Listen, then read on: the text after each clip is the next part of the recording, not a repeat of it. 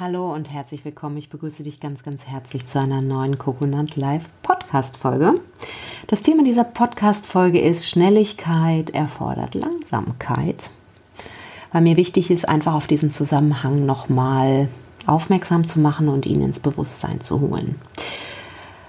Wir wollen immer schneller, immer schneller, immer schneller sein, weil wir uns selber ständig erzählen, dass diese Welt komplexer wird da könnte man schon die Frage stellen, ist es wahr? Oder machen wir es einfach zu komplex? Oder wird sie ein bisschen komplexer, aber wir feuern nochmal unsere eigene Komplexität hinzu, weil wir vielleicht nicht klar genug sind oder nicht geklärt genug sind oder nicht raffen, wie wir durch unsere unbekannten Muster ständig dazu beitragen, dass das Chaos um uns herum größer wird was davon können wir verändern, was davon nicht. Okay, habe ich schon in den vergangenen Podcast-Folgen drüber gesprochen. Will ich einfach nur mal so als, kleinen, als kleine Inspiration hier in den Raum geben. Also, wir wollen Schnelligkeit.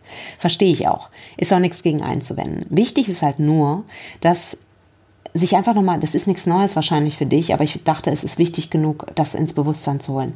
Die Schnelligkeit entsteht über ein gutes und sauberes Fundament.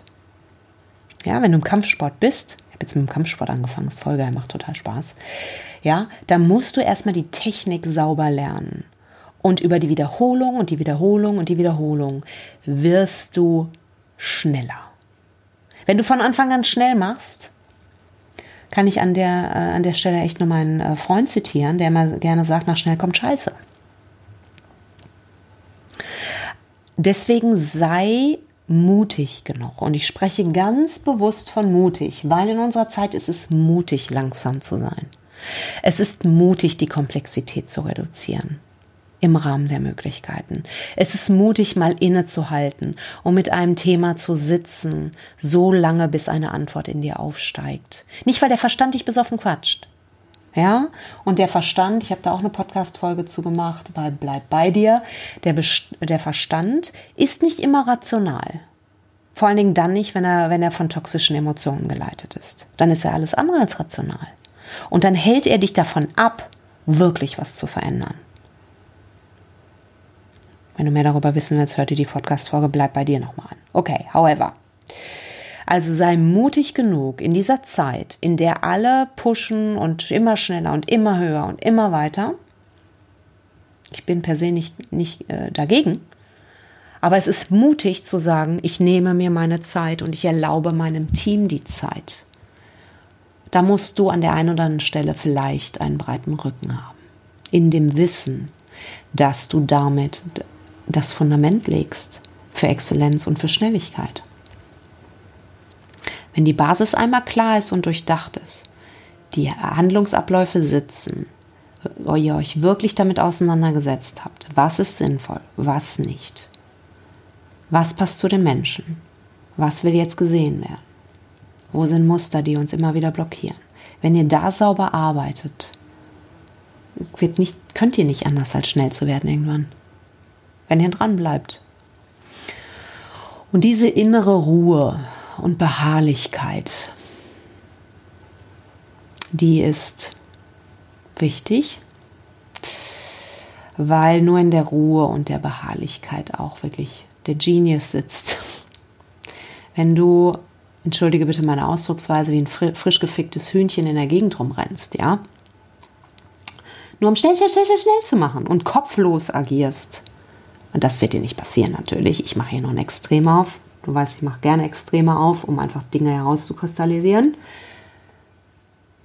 Ja, was soll denn dabei rumkommen?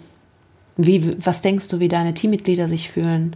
Werden die eher gestärkt oder drohen die mehr eingeladen zu werden, sich zu verausgaben und ihre eigenen Burnout-Dynamiken vielleicht zu befeuern? Wie sieht es mit deinem eigenen Energiehaushalt aus? Wie sehr glaubst du, Dinge beweisen zu müssen und ganz schnell zu sein? Was verbindest du mit Langsamkeit? Sind die Schnellen die Schlauen und Guten und die Langsamen die, ja, die es einfach nicht so richtig raffen? Hm. So unter uns, äh? oh Gott, ist der langsam. Ne? Mhm. Vielleicht denkst du so, I don't know. Kannst du es auch anders sehen. Und ich habe schon mal von diesem Beispiel erzählt, glaube ich, auch in diesem Podcast, dieser Guide in Namibia, der uns auf so einen Berg geführt hat, das war der langsamste Mensch auf Gottes Erdboden. Halleluja. Und ich bin hinter dem hergelaufen und habe gedacht, meine Güte, also wann wollen wir ja oben an diesem Berg sein? Also in drei Wochen? so lange habe ich nicht Zeit. Wirklich, es war der langsamste Mensch auf diesem, auf diesem Erdboden. Der hat sich fast bewegt wie ein Faultier. und das meine ich nicht abwertend, bitte richtig verstehen. Und als ich da so ein Viech äh, drohte, irgendwie Attacke auf mich zu machen, war der so blitzschnell. Das ist geil. Beides zu haben, ja. Ich glaube, Heinz von Förster war es auch gesagt haben, da steht so, dass du die Anzahl der Möglichkeiten erweiterst. Na, deswegen machen wir Coaching und Persönlichkeitsentwicklung, dass du nicht nur eine Tonleiter zur Verfügung hast, sondern dass du die Klaviatur spielen kannst. Dass du genau weißt, jetzt ist es an der Zeit, langsam zu sein. Und jetzt ist es an der Zeit, blitzschnell zu sein. Aber dann kannst du auch blitzschnell sein, weil du das Fundament dafür hast. Wenn du allerdings auf Sand baust und dann hochbaust, dann fliegt dir das Ding um Ohren. Genau. Und deine innere Ruhe und gerade in stürmischen Zeiten wird Menschen ein Zuhause geben. Du wirst als Führungskraft einen Ort der Sicherheit und des Vertrauens damit schaffen der mit Geld nicht zu bezahlen ist. So wirst du Mitarbeiter an dich binden und eine Kultur des Vertrauens schaffen, wo Exzellenz geboren wird. Wenn du kein Vertrauen hast, hast du keine Exzellenz. Dann hast du Angst und Druck und die Leute bauen sich aus, bis sie tot umfallen. Aber du hast keine nachhaltigen Erfolge und du hast schon gar nicht wirklich das Herzblut und die Seele der Menschen an Bord.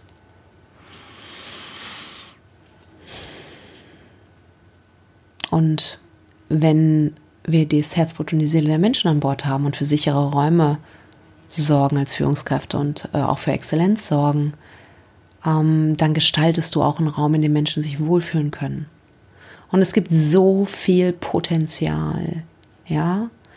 Menschen wollen sich in der Regel einbringen, aber sie finden zum Teil Kulturen und Stimmungen und äh, vor, ähm, äh, Zustände in den Unternehmen vor, wo sie eingeladen werden, sie entscheiden das natürlich selbst, aber wo sie eingeladen werden, sich nicht wohlzufühlen und äh, frustriert zu sein und nur noch 9 to 5 zu machen, im schlimmsten Fall innerlich zu kündigen oder abzuwandern mit viel Know-how oder gar nicht erst an Bord zu kommen, weil einfach die Stimmung so scheiße ist, dass da keiner tot über dem Zaun hängen will.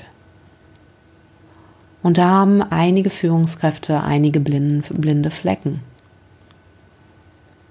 Und das ist ganz wichtig, dass du anfängst, deine blinden Flecken ähm, dir spiegeln zu lassen. Das Leben spiegelt dir viele blinde Flecken, wenn du das annehmen kannst.